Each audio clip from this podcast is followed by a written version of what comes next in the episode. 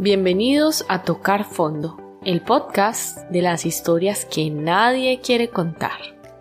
En este episodio, mi invitada Camila nos hablará de la pérdida de su madre en este mundo terrenal. Justo en este mes se celebra el Día de las Madres y yo quiero aprovechar para decir que me siento muy afortunada de haber tenido un momento para escuchar a mi invitada compartir los detalles de su proceso de duelo sin esconder las partes oscuras, observándose, reflexionando y recordando a su mamá y lo que ella y esta experiencia le han enseñado. Es una conversación llena de emociones y más que ver a la muerte con miedo, permite verla desde lo que es una experiencia dolorosa, fuerte, intensa, reveladora y transformadora y creo que es una lección para mí y para los que escuchen para afrontar la vida como es. Yo no tengo palabras para describir cómo por medio de las conversaciones que he tenido en este podcast y eso que apenas estamos empezando, la vida se ve cada vez más bonita y no por estar maquillándola con colores pastel, sino todo lo contrario, por verla con todo el espectro de los colores. Bueno, no me voy a demorar más hablándoles de cómo esta conversación me ha cambiado y los voy a dejar a ustedes sentir y conectarse. Camila hoy nos va a contar una historia sobre el momento en el que falleció su mamá. Entonces, eh, bueno, Cami, ubícanos en el tiempo, en qué momento estabas, eh, qué estaba pasando en tu vida en ese momento. Vale. Luego de terminar mis estudios, yo decidí, bueno, estaba en Bogotá, Colombia, y decidí irme a Holanda. Entonces estamos hablando del año 2013 decidirme a Holanda para, pues digamos que probar suerte eh, y tener una experiencia distinta. En este caso era cuidar a un niño con autismo. Yo, background es de, de psicología, entonces quería explorar esa parte en mí. Y pues antes de irme, unos dos meses antes de irme, mi mamá fue diagnosticada con hepatitis C en etapa 4, que significa, es como el equivalente a, a un cáncer, pero en este caso era una cirrosis, una cirrosis por transfusión de sangre contaminada. Entonces, pues el momento de ella ser diagnosticada, eh, yo pues no quería irme, pero ella hizo todo lo posible para, digamos que, dejarme ir y, empujarme a que lo haga. Y de eso transcurrieron 10 meses y ella progresivamente empezó a, a deteriorar. La idea es que yo iba a estar un año en Holanda, pero duré 10 meses porque ya llegó un momento en el que yo ya no estaba bien allá, eh, sabiendo cómo, cómo estaba mi mamá entonces me devolví a Colombia. ¿Qué pasó con lo que dejaste allá en Holanda? Todos me apoyaron, de hecho la empresa me pagó el pasaje para devolverme antes y no, fue full support, eh, soporte y sí sentí que todos también sentían lo mismo de es mejor que estés allá y efectivamente pues allá llegué. Cuando llegué ya precisamente había sido hospitalizada un día antes y así duró cinco semanas más y luego falleció. ¿Y durante esas cinco semanas tú pudiste estar en contacto con ella? Sí, todos los días yo iba al hospital, todos, todos, todos los días. Todavía recuerdo ese, ese camino en Transmilenio desde mi casa hasta el hospital, porque era el único momento de que era, estaba solamente yo. Todo el día yo estaba en el hospital y luego en la noche con mi papá en el apartamento.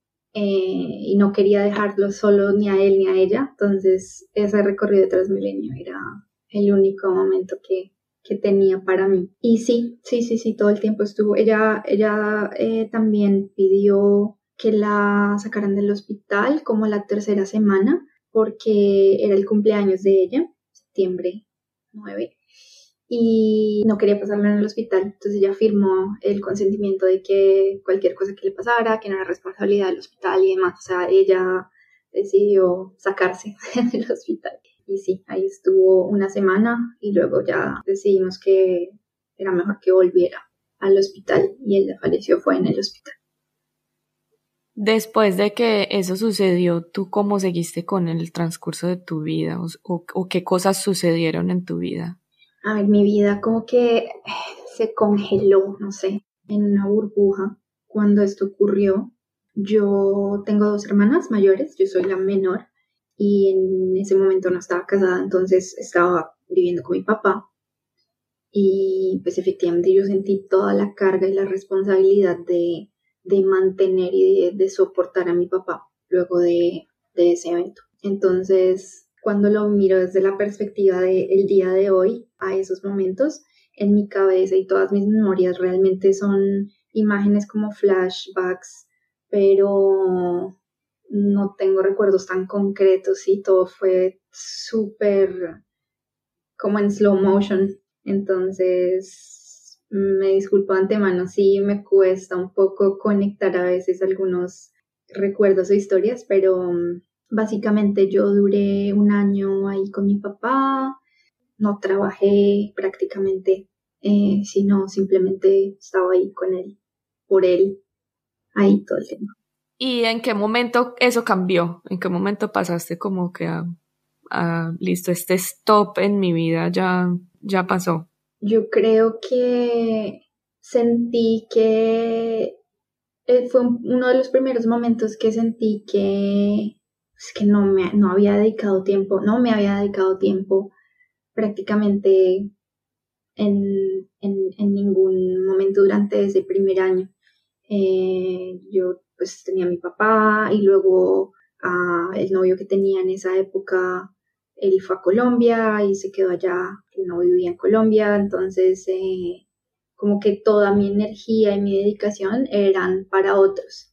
Entonces, eh, no recuerdo, digamos que exactamente cuál fue el catalizador, pero creo que uno de ellos pudo haber sido el hecho de que ya sentía realmente mi cuerpo, mi mente, mi corazón sentían que necesitaba un espacio para mí necesitaba cuidarme porque no lo estaba haciendo, digamos que en ningún sentido, eh, hábitos alimenticios súper mal, o sea, comiendo pura comida chatarra todos los días, todos los días.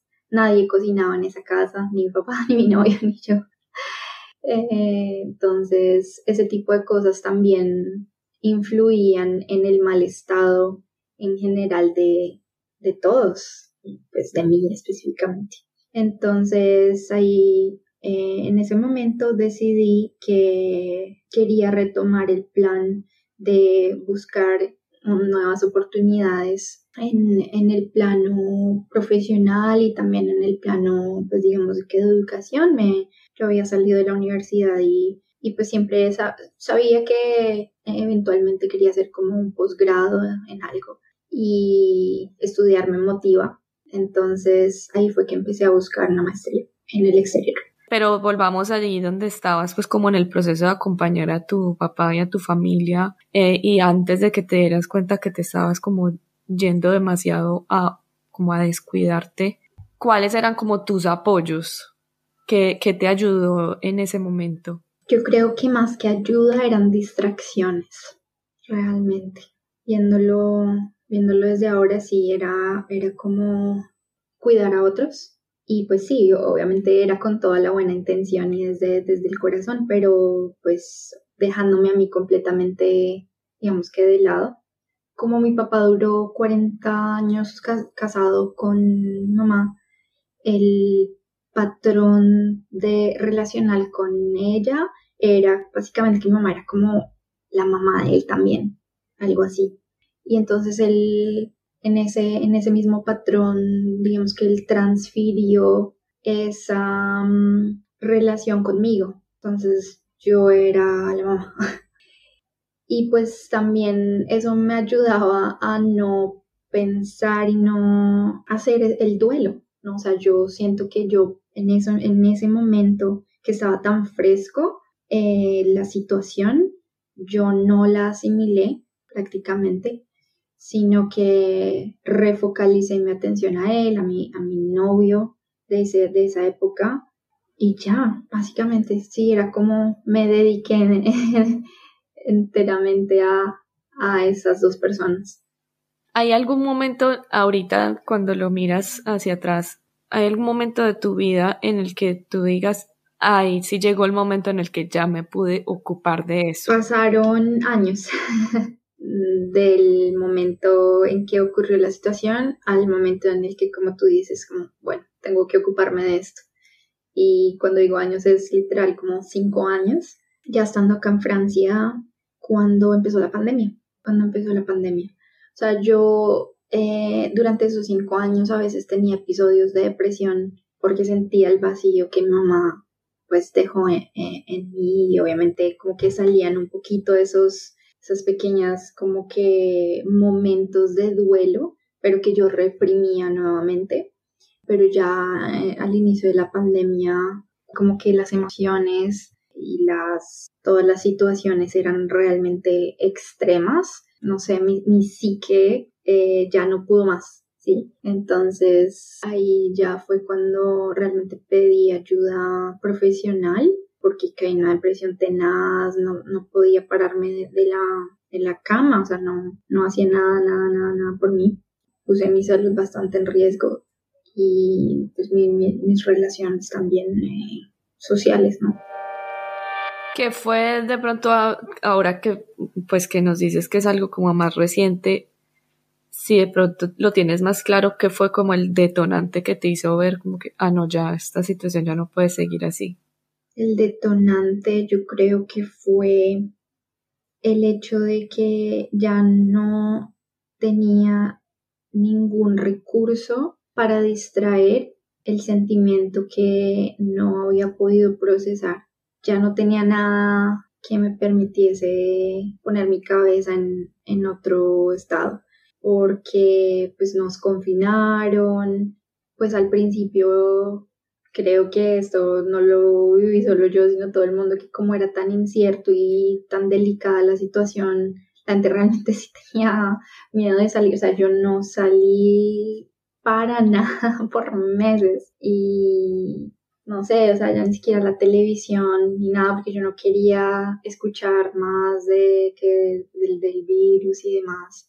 Estaba conmigo y con mis pensamientos y bueno, obviamente con mi pareja que sí me, me daba muchísimo apoyo, pero él, él no podía realmente profesionalmente ayudarme, ¿no? Eh, lo hacía desde el punto de vista relacional, pero sí, yo creo que ese fue el catalizador me parece eh, muy valioso pues la historia que nos estás contando porque es muy pues muy intensa, muy muy fuerte y de hecho momentos de tocar fondo también dependiendo qué tan impactantes sean en, en la vida de uno como que se quedan por un tiempo, o sea, no es que pase el momento y ya pasó y ya lo resolví y yo ya seguí, sino que a uno a veces le toca seguir con este evento que todavía no está resuelto.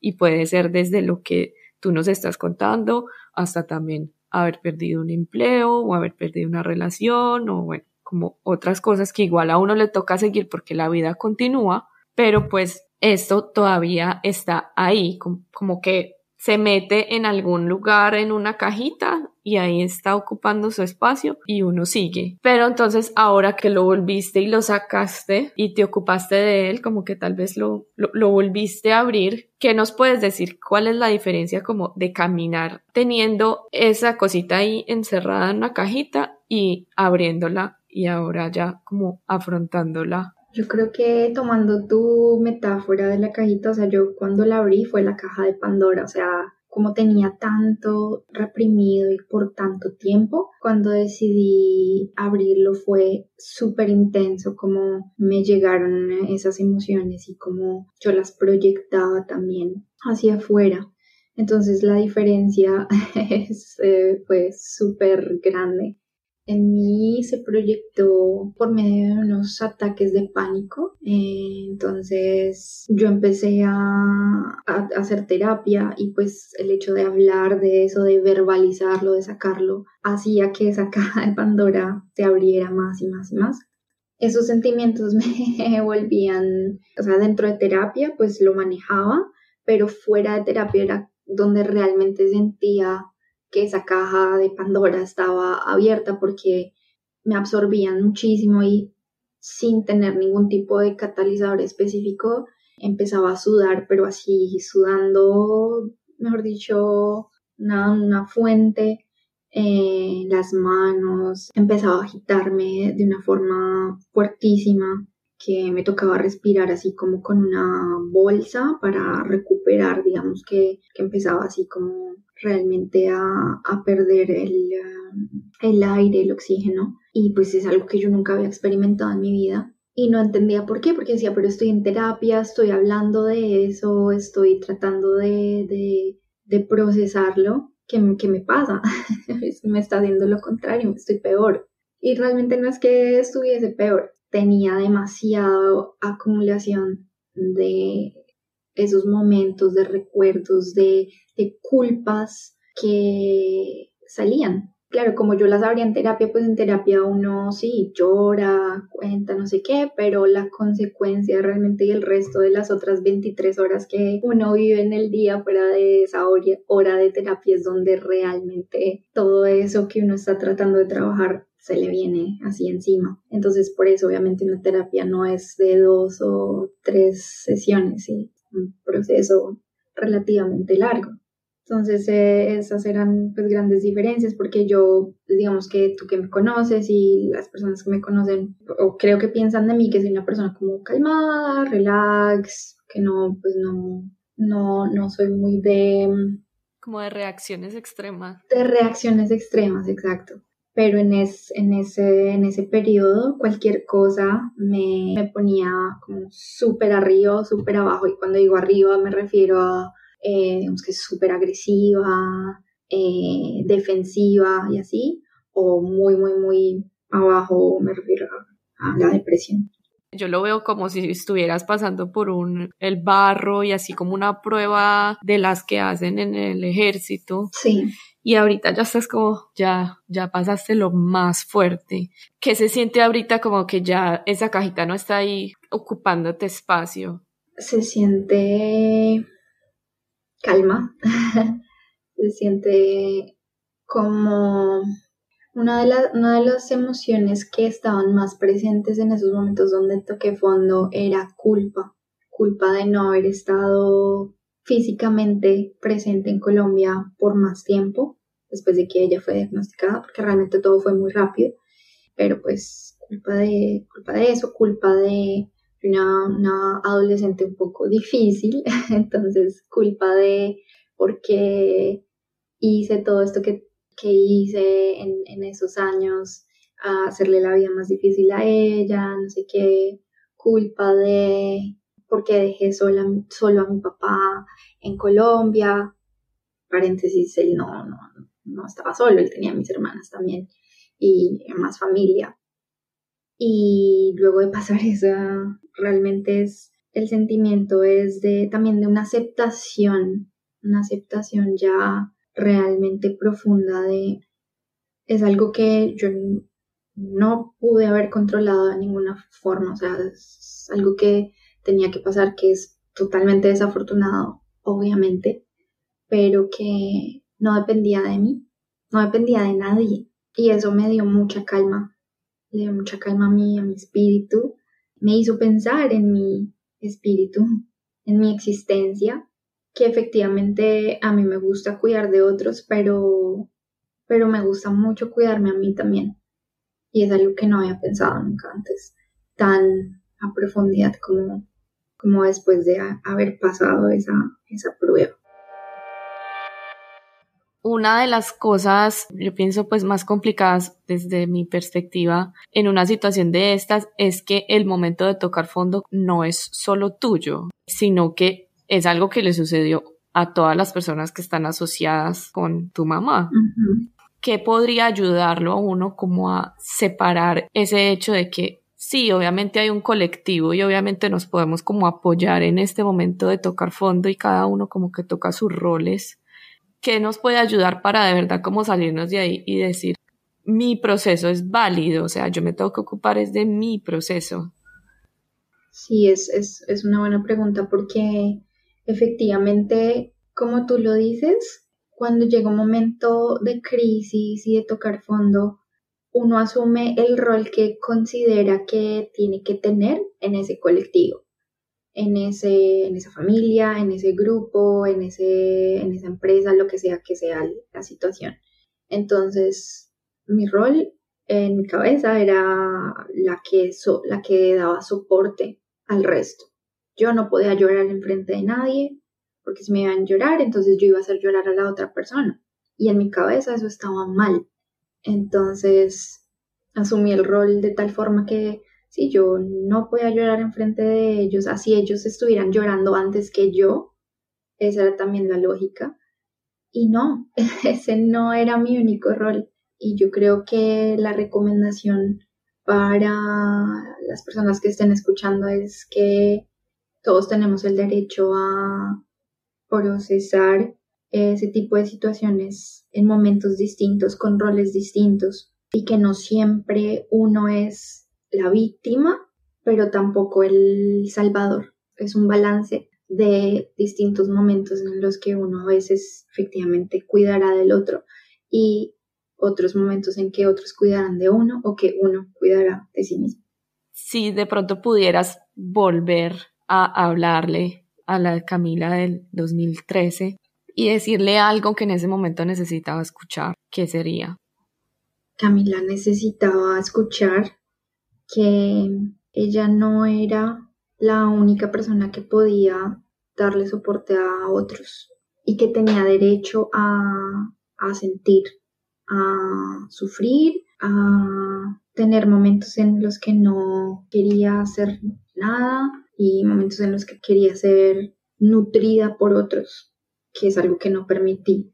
Es algo que yo hice por otros, pero no permití que nadie lo hiciera conmigo. Otro sería que hay que darle espacio al autocuidado, bien sea que uno esté tocando fondo o no, porque es algo que permanentemente va a generar, digamos que una, una capa de protección interna que va a ayudar como un tipo de colchón cuando uno llega a momentos difíciles, que siempre va a haber en distintas variaciones. Cuando me refiero al autocuidado, no es únicamente, digamos, a nivel físico, sino a nivel emocional, a nivel espiritual, de todos los niveles, ya que en esa época definitivamente yo no lo veía para nada como algo relevante. Y cuando la gente me decía comete una ensalada era como porque estás comiendo hamburguesa todos los días eh, no significa que me esté cuidando, o sea, estaba, o sea, yo comía todos los días y comía bastante, pero no significa que realmente estaba cuidándome y nutriéndome de la forma adecuada, ¿sí? Entonces era como eh, ese tipo de, de, cosas que uno no logra identificar también por costumbres y demás, pero si alguien me hubiese dicho que comer hamburguesa todos los días por un mes entero no era una, un buen método de nutrirme, quizás lo hubiese reflexionado un poco se habla mucho del, del, amor propio y del autocuidado, tal vez como desde una perspectiva como, no sé, como de alcanzar otro nivel o de ir en busca de algo. Pero tú acá lo estás presentando como que es ese colchón que te va a permitir pararte de nuevo en momentos difíciles, porque es que los momentos difíciles van a llegar, porque pues es la vida y hay momentos que son inevitables entonces no es ni siquiera para lograr un estatus de algo o para eh, superarme a mí misma, sino que es de verdad algo que necesito.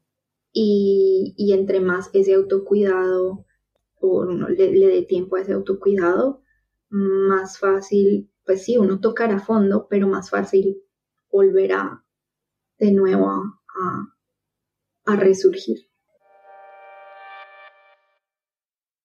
La historia que nos estás contando es, de hecho, todo tu proceso de duelo y me gustaría agregar que duelo es lo que vivimos no solo en la pérdida por la muerte de una persona, sino cuando tenemos que despedirnos de un objeto o una persona de apego, como por ejemplo de un trabajo, de una pareja, una amistad, una ciudad, un modo de vida o incluso una parte de nosotros mismos. Y aunque la pérdida por la muerte de un ser querido es vista como una de las pérdidas más relevantes en la vida, yo creo que quien verdaderamente puede saber cuán difícil o intenso es el proceso de duelo es la persona que lo está viviendo, sin importar cuál sea la situación por la que está pasando. La psiquiatra Elizabeth Kubler-Ross define cinco etapas del duelo, que no se viven necesariamente de manera lineal y rígida, y son negación, ira, negociación, depresión y aceptación. ¿Tú en qué fase del duelo te identificas? Pues yo diría que ya pasé la brecha de, de aceptación, que es prácticamente de las últimas etapas, eh, y ya estoy en un momento que si lo vemos como un tipo de gráfico, es como ascendiendo, entonces es como hacia el aprendizaje, ¿sí? Luego de aceptar no es como el final, como, como, vale, listo, me pasó esto y pues ya me resigné, porque pues resignarse no es suficiente, ¿no?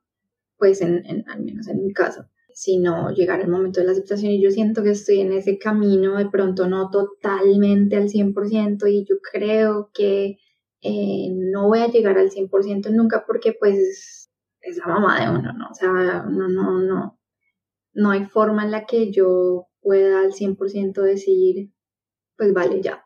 Pero luego de, de este proceso de reflexión sobre la pérdida, uno empieza como a buscar darle un sentido a esa pérdida para llegar al aprendizaje, ¿no? Y comprender la nueva realidad que es mi vida, que es pues sin ella. Ese es mi camino actualmente y bueno, también algo que tengo clarísimo es que pues mm, mi nueva realidad es sin ella físicamente, pero en muchas cosas de la cotidianidad ella está ahí. La forma en que hago el café, por ejemplo. La forma en que me río. Mis hermanas siempre me dicen, igualita. igualita la mamá. Sí, ese tipo de cosas que ahora identifico como cosas positivas que me, que me dan fuerza y me ayudan a, a continuar ese camino de aprendizaje.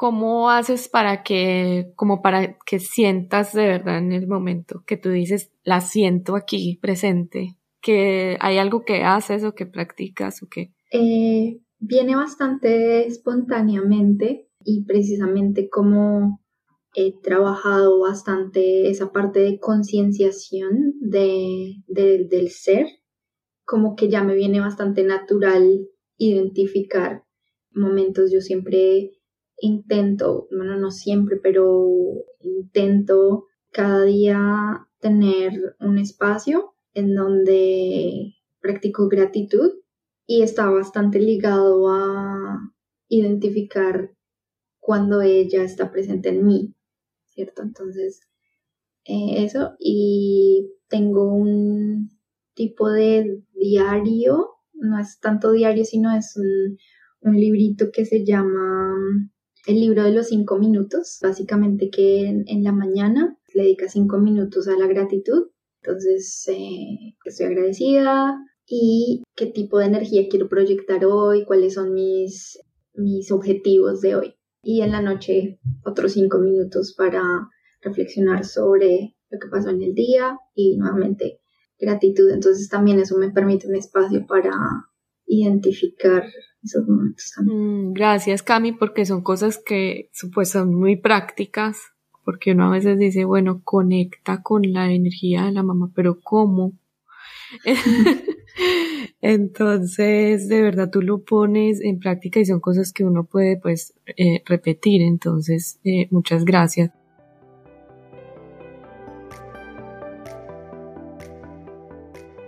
Cami, yo creo que en estos momentos de, tocar fondo hay tres cosas que uno como que recoge. Uno son lecciones, como cosas que me doy cuenta de que de pronto funcionan de esta manera y que yo antes no sabía. La segunda son poderes que a partir de ahora ya lo tengo, o sea, como un upgrade, como una piedra del infinito que ganaste. Y la tercera cosa es algo que se despierta, que te conecta más a tu autenticidad, como que cada vez que pasamos un, un momento de estos, algo se revuelve y nos hace aflorar una cosa que ya estaba dentro de nosotros y que de pronto no la veíamos tan clara, pero a partir de ahora ya, como que ya salió. Entonces, ¿cuál puede ser una lección que nos puedas compartir? La primera es, hay que vivir cada momento y suena bastante cliché, pero realmente yo no lo veía de esa forma y no veía la trascendencia que tenía el conectarme con las personas alrededor mío que me importan y que vivir cada momento y agradecer por ese momento, especialmente la parte de la gratitud, es algo que definitivamente yo como concepto era totalmente ajeno a mí y, me quedó una gran lección de, de, de gratitud porque uno no ve una pérdida como algo que uno quiere agradecer. Y obviamente yo no agradezco en sí el hecho de que mi mamá se haya ido del mundo terrenal, pero le agradezco inmensamente las lecciones que me dejó ella, los valores y los principios que me dejó ella. Y la otra lección es que en mi cabeza yo pensé que podía tener el control de todo, toda situación. Yo pensé que mi rol era controlar, dar soporte, no importa que me pase a mí encima y no importa que yo me pase a mí misma por encima, con tal de que todo esté en orden y me refiero a que las otras personas estén bien o eh, necesiten un hombro para llorar, ahí estaré yo, pero yo no tengo ese espacio. entonces, digamos que esa gran lección de que sí, sí, sí necesito el espacio y no necesito controlar todas las situaciones porque yo también puedo dar ese espacio a mí. Esas son mis dos grandes lecciones. ¿Cuál es un poder que adquiriste? Esta palabra del cuidado, del autocuidado ha surgido bastante y creo que ese es mi superpoder ahora, es de identificar cuando tanto mi cuerpo como mi alma, mis emociones y mi cerebro necesitan de mí. Tengo ya como esa práctica y esa habilidad de ver, necesito un espacio para mí. Voy a ir a caminar 30 minutos, respirar, sentir el aire, refrescarme, volver, continuar. O quiero hacerme un, quiero tomar un, baño, eh, aplicarme unas cremas, sentirme bonita, sentirme, sentirme literalmente tacto, visión, eh, olfato, ese tipo de, poder yo creo que me, me quedó mucho. Y es muy ligado, es muy chistoso porque es, es muy ligado a lo que mi mamá tenía, esa capacidad también, que yo la veía como egoísta un poco, como si ella se sentía muy desesperada, como overwhelmed, ella tendía a, a, alejarse y luego volver y yo eso lo veía como algo negativo y que es algo que se despertó en ti o que floreció de ti y de tu autenticidad? Yo diría que yo siempre he sido una persona bastante resiliente y en este caso al tocar fondo no permití que esa situación me dejara en el fondo. o sea, a pesar de haber tenido días y días y semanas de no querer moverme, en mi cabeza yo sabía que eventualmente tenía que buscar ayuda, buscar la salida, buscar la luz, porque es algo que mi mamá hubiese querido que yo hiciera. Y es algo que yo sabía que tenía que hacer eventualmente. Por eso busqué ayuda, por eso empecé terapia. Me costó años, ¿sí? aceptar que uno necesita de pronto un otro, un tercero para procesar algunas cosas, algunas sí, algunas no. En este caso, pues para mí sí era necesario y lo hice. Entonces, ese espíritu de lucha y de voy a, voy a poder resurgir de esto. Es lo que siento que se que floreció un poco tarde, pero nunca es tarde. Eso es, eso es la lección. Y es algo que ya tú lo has visto volver a aparecer en otros momentos de tu vida. O sea, como que tú sabes que tienes ese, esa Camila que está ahí lista para la batalla en, en otros aspectos, en otros retos que de pronto te has puesto. Total, totalmente. Por ejemplo, sin tener tanta conciencia de ello, eh, como te contaba antes, después de un año de, de, esa situación en donde yo sentí que un primer, una, primera brecha ahí de, de, esa resiliencia era, bueno, necesito como una motivación, necesito algo que, que me mueva por dentro, voy a hacer esta maestría.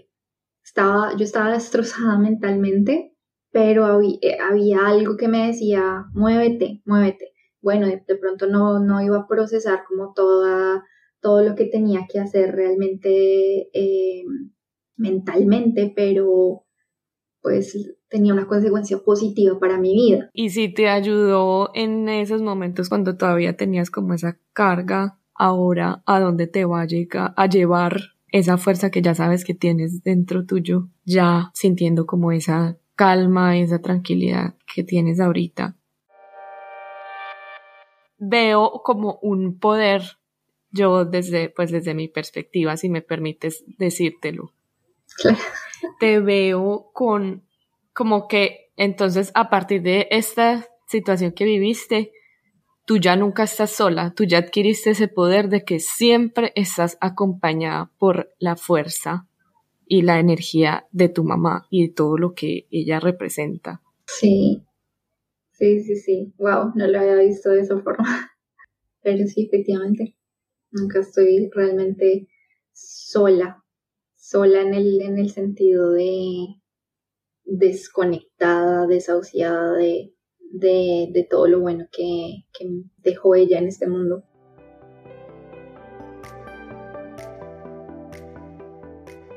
Cami, muchísimas gracias por abrirte con esta historia, por compartirnos en el momento en el que estás con tanta sinceridad, por darnos como unas claves de tu experiencia, pero yo creo que son las mejores, más que consejos, sino que de ti misma es lo mejor para uno identificarse. Y si quieres de pronto decir algo que ya no hayas dicho, o algo, algo que quieras que te escuchen o una recomendación, pues adelante. Primeramente agradeciéndote también a ti por darme este espacio, por ayudarme en este camino de aprendizaje, ¿no? Ya de, de por sí literalmente concretizaste una, un, un objetivo y de, de, gratitud para mí que escribir en mi, mi librito, que es eh, no, no estoy sola, tengo, tengo esa fuerza y esa energía de ella todos los días y es algo para agradecer y algo que no había pensado en sí tan concretamente como, como lo pusiste.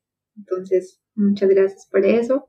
Yo creo que pues con el tema de tu podcast de tocar fondo es algo totalmente humano, ¿no? Es algo que nos pasa y nos pasará, no pensando negativamente, sino pensando que como seres humanos es parte de, de sus ciclos que vienen y van y que siempre van a traer en sí luz al final de una u otra forma. Entonces, abrirse a afrontar cuando uno sienta que, que está en la capacidad de tocar fondo, porque siempre será posible en tanto uno lo permita y permita a otros ayudarlo a resurgir y de nuevo hacia arriba. Gracias por escuchar Si les gusta este podcast, apóyenme compartiéndolo a personas que hayan vivido eventos similares o que simplemente amen las conversaciones auténticas. Suscríbanse y califiquen en Apple Podcast, Spotify y Google Podcast. Nuestra cita es en dos semanas. Un abrazo.